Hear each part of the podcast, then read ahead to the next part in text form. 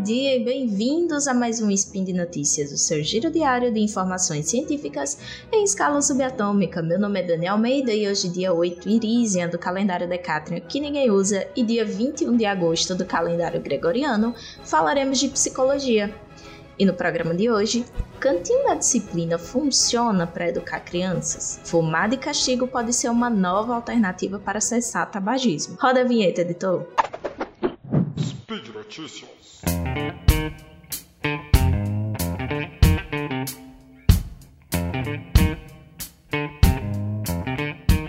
Então, gente, vamos começar pela nossa primeira notícia de hoje. Será que adianta colocar a criança de castigo ou, numa versão mais light, no tal do cantinho da disciplina? Bom, defensores do cantinho do, do, pensamento vão dizer que sim, argumentando que esse método dá aos pais uma estratégia para evitar a violência. Porém, a neurociência está dizendo que talvez não seja bem por aí. O negócio é que o cérebro infantil não tem maturidade ainda para aprender o que é um bom comportamento ou para refletir sobre as regras da família durante um castigo. As evidências científicas, na verdade, apontam que a criança só vai incorporar sentimentos negativos no momento dessas punições, né? Então ela pode ficar ressentida, triste. E sugerem que dá sim para montar em casa um cantinho, mas na verdade esse cantinho seria para que a criança conseguisse fazer uma autorregulação emocional no momento em que ela tá um pouco mais tensa e as brigas acabam escalando. Bom, o ponto-chave disso tudo estaria numa área chamada córtex pré-frontal. O córtex pré-frontal está relacionado com a tomada de decisão né, e controle emocional. Digamos que ele seria a área mais racional do nosso cérebro. E aí, durante a infância, nos primeiros anos de vida, essa área está muito imatura. Gente, pra vocês terem uma ideia, ele está no estágio tão rudimentar que não se diferencia muito do cérebro de um chimpanzé. E aí o que é que acontece? Do ponto de vista fisiológico, a criança ainda não tem capacidade de controlar a maior parte das suas reações emocionais, porque esse controle ainda é inconsistente. Então, quando ela passa por uma emoção difícil, é, tipo frustração, raiva ou medo, corpo dela acaba reagindo e explodindo no que a gente chama de, de uma crise de birra. E aí, lá pelos vinte e tantos anos, é que o córtex pré-frontal está completamente formado. Então, é meio complicado a gente tentar exigir de uma criança pequena uma maturidade que ela só vai ter depois dos 20, né? E a inversão também não é nem tão longe nem tão perto assim. Explico melhor. É, quando começou né, essa discussão sobre os castigos lá nos anos 90, era meio que a busca por uma alternativa aos castigos físicos, né? Então começou-se a pensar no ficar de castigo, no ir pro cantinho do pensamento, né? E aí essas estratégias elas são defendidas ainda por alguns profissionais, né? Como por exemplo a Supernani, acho que vocês já assistiram. E aí o que é que ela diz, né? Ela diz que o cantinho da disciplina ele serviria para evitar gritos e agressões entre crianças e cuidadores a partir dos dois anos de idade. E aí ela diz que para funcionar a técnica teria que ser feita da seguinte forma: você explica qual é a regra no nível de entendimento da criança. Se a criança desobedecer, você lembra qual é a regra, né, e dá um aviso. Se ela desobedecer de novo em 24 horas, ela vai para o cantinho da disciplina e fica lá sentada por um minuto por cada ano de idade para pensar sobre por que ela decidiu desobedecer. Quando termina esse tempo, é, o cuidador iria voltar lá, perguntar à criança se ela lembra o motivo da punição, né? Daria um beijo, um abraço e pronto acabou. E aí, assim, vamos parar para pensar que em relação a um castigo físico, isso aí já é um grande avanço. Porém, ele não é muito útil para que diminua, digamos assim, a reincidência da criança naquele comportamento. Ele é útil para evitar que o adulto é, dê um castigo físico para a criança, né? Mas não funciona muito para ajudar a criança a lidar com aqueles sentimentos difíceis, né? E quando você vai coibir é, impulsos e desejos é, de uma criança que ela ainda não tem controle, né, esse cantinho da disciplina ele vai acabar despertando uma reação meio, meio primitiva do cérebro, né, de fugir ou de lutar. E aí você pode ver nesses vídeos que as crianças, quando vão ser colocadas nesse cantinho a primeira vez, choram, é, berram, muitas delas tentam bater na pessoa que vai colocá-la naquele cantinho, né? E conforme a criança é muito pequena e ela vai sendo exposta a esse ambiente repetidas vezes, o que pode acontecer é gerar uma certa baixa autoestima, da criança se achar ruim porque erra muito, né? Então, é, ela pode também voltar a fazer o comportamento indesejado, mas dessa vez escondido para não ser punida, né? Então, é, esse desenvolvimento emocional infantil ele vai começar na verdade lá pelos seis anos mais ou menos. E aí, para que esse processo ele seja efetivo, a criança vai precisar de uma certa alfabetização emocional, né? Então, ela vai precisar dar nome ao que ela está sentindo, é, reconhecer o que essas emoções fazem com ela. Então, Aí eu tô nervoso, então meu coração tá batendo rápido, eu tô suando, né? E também reconhecer os gatilhos para que essa emoção surja. Então, ah, eu tô triste porque aconteceu isso, isso e isso. E é essa educação emocional que vai fazer com que a criança aprenda a se regular em situações difíceis, né? E não um cantinho onde você a isole no momento onde ela mais precisa de ajuda, porque ela tá passando por uma coisa que ela ainda não sabe lidar. E aí, pensando que a criança não sabe lidar em ficar de castigo, mas o adulto já sabe porque é, o córtex pré-frontal dele já está desenvolvido, isso nos leva à nossa segunda notícia de hoje.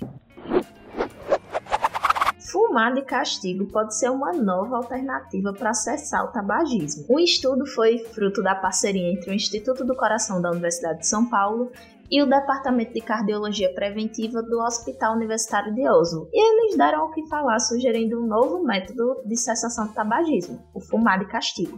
O trabalho foi publicado numa revista chamada Tabaco, Prevenção e Cessação, e comparou um grupo de pacientes que passou pelo tratamento padrão do tabagismo, né, que é os remédios e o aconselhamento no consultório, e outro que, além dessas terapias convencionais, foi orientada a fumar de castigo. De modo geral, os resultados mostraram que depois de um ano desde o início do acompanhamento, 34% dos participantes do primeiro grupo do tratamento padrão tinham abandonado completamente o cigarro. Já aqueles que foram orientados a fumar de castigo, 65% deles pararam de fumar. E aí fica um mistério, por que, que essa técnica estaria funcionando, né? E aí a pesquisadora-chefe do, do estudo, a Jacqueline Schultz, ela traz algumas alguns caminhos possíveis, né? O tratamento convencional do tabagismo, ele usa um medicamento chamado vareniclina. Essa vareniclina se liga nos receptores de nicotina localizados no cérebro e consegue reduzir a sensação de abstinência que a pessoa sente quando para de fumar. É, e a nicotina, minha gente, não custa nada lembrar para vocês que é uma das principais substâncias que está lá no tabaco e é uma das que causa uma dependência muito forte. Então, por isso que é bem complicado parar de fumar. E aí, quando se liga nos receptores de nicotina do cérebro, a vareniclina reduz a sensação de recompensa que o cigarro traz. E aí, o resultado aqui, o prazer do ato de fumar diminui eventualmente até que ele desaparece. O problema é porque nem todo mundo responde tão bem a esse medicamento. E aí você também pode associar com outros recursos farmacêuticos, né, como antidepressivos, que nem a bupropiona, ou adesivos de nicotina. E junto com essas medicações, o tratamento também inclui o acompanhamento médico, sessões de aconselhamento, que podem ser individuais ou em grupo, e orientações básicas sobre quando e como largar o cigarro. Né? Existe até um manualzinho do Ministério da Saúde que orienta sobre isso. Só que apesar dessa linha de tratamentos consagrados funcionar muito bem para uma parte dos pacientes, tem outra parte que não consegue é, responder tão bem assim. Mesmo com todas essas mudanças nos receptores cerebrais e nos comportamentos, o cigarro ainda acaba sendo uma fonte importante de prazer para essas pessoas para elas o cigarro fica sendo uma repetição de experiência prazerosa, né, agradável, vinculado a uma série de coisas, como uma conversa com os amigos, uma pausa para tomar um cafezinho. E é aí que vem a ideia do fumar de castigo. Consumindo o cigarro em pé, sem olhar nada nem ninguém e sozinho, a pessoa perde todos os estímulos prazerosos que estavam vinculados ao hábito de fumar. E aí, vê só, para algumas pessoas, às vezes o tratamento não funciona tão bem porque ela tá perdendo um prazer de vida sem colocar outro no lugar. Então, como assim? Muitas pessoas elas não têm outras atividades que tragam prazer além do tabagismo. Então, realmente o tabagismo vai ser muito mais complicado de largar, né? E aí que a ideia do fumar de castigo pode ser uma ideia muito boa boa, porém também precisa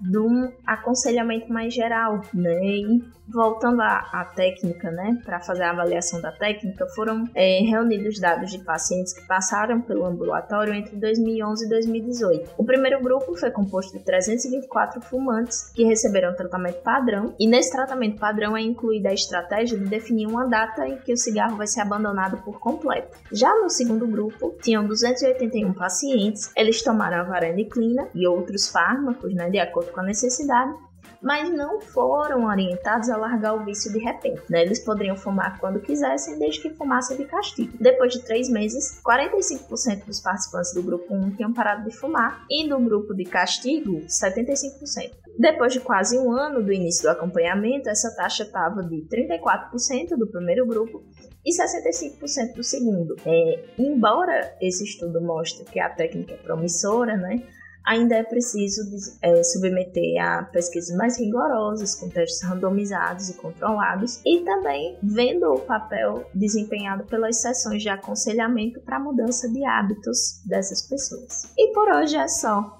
Eu lembro que todos os links comentados estão aqui no post. Vai lá, deixa seu comentário, elogio, crítica, pergunta. E esse podcast só é possível de acontecer por conta do seu apoio no patronato do SciCast, tanto no Patreon quanto no Padrim e também no PicPay. Comam vegetais, compartilhem memes e façam amigos. Um cheiro e até amanhã!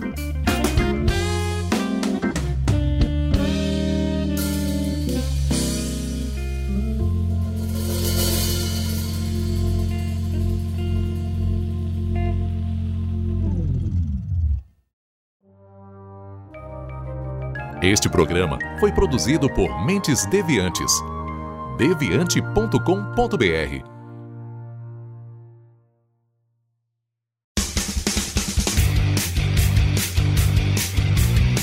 Cortes, edição de podcast.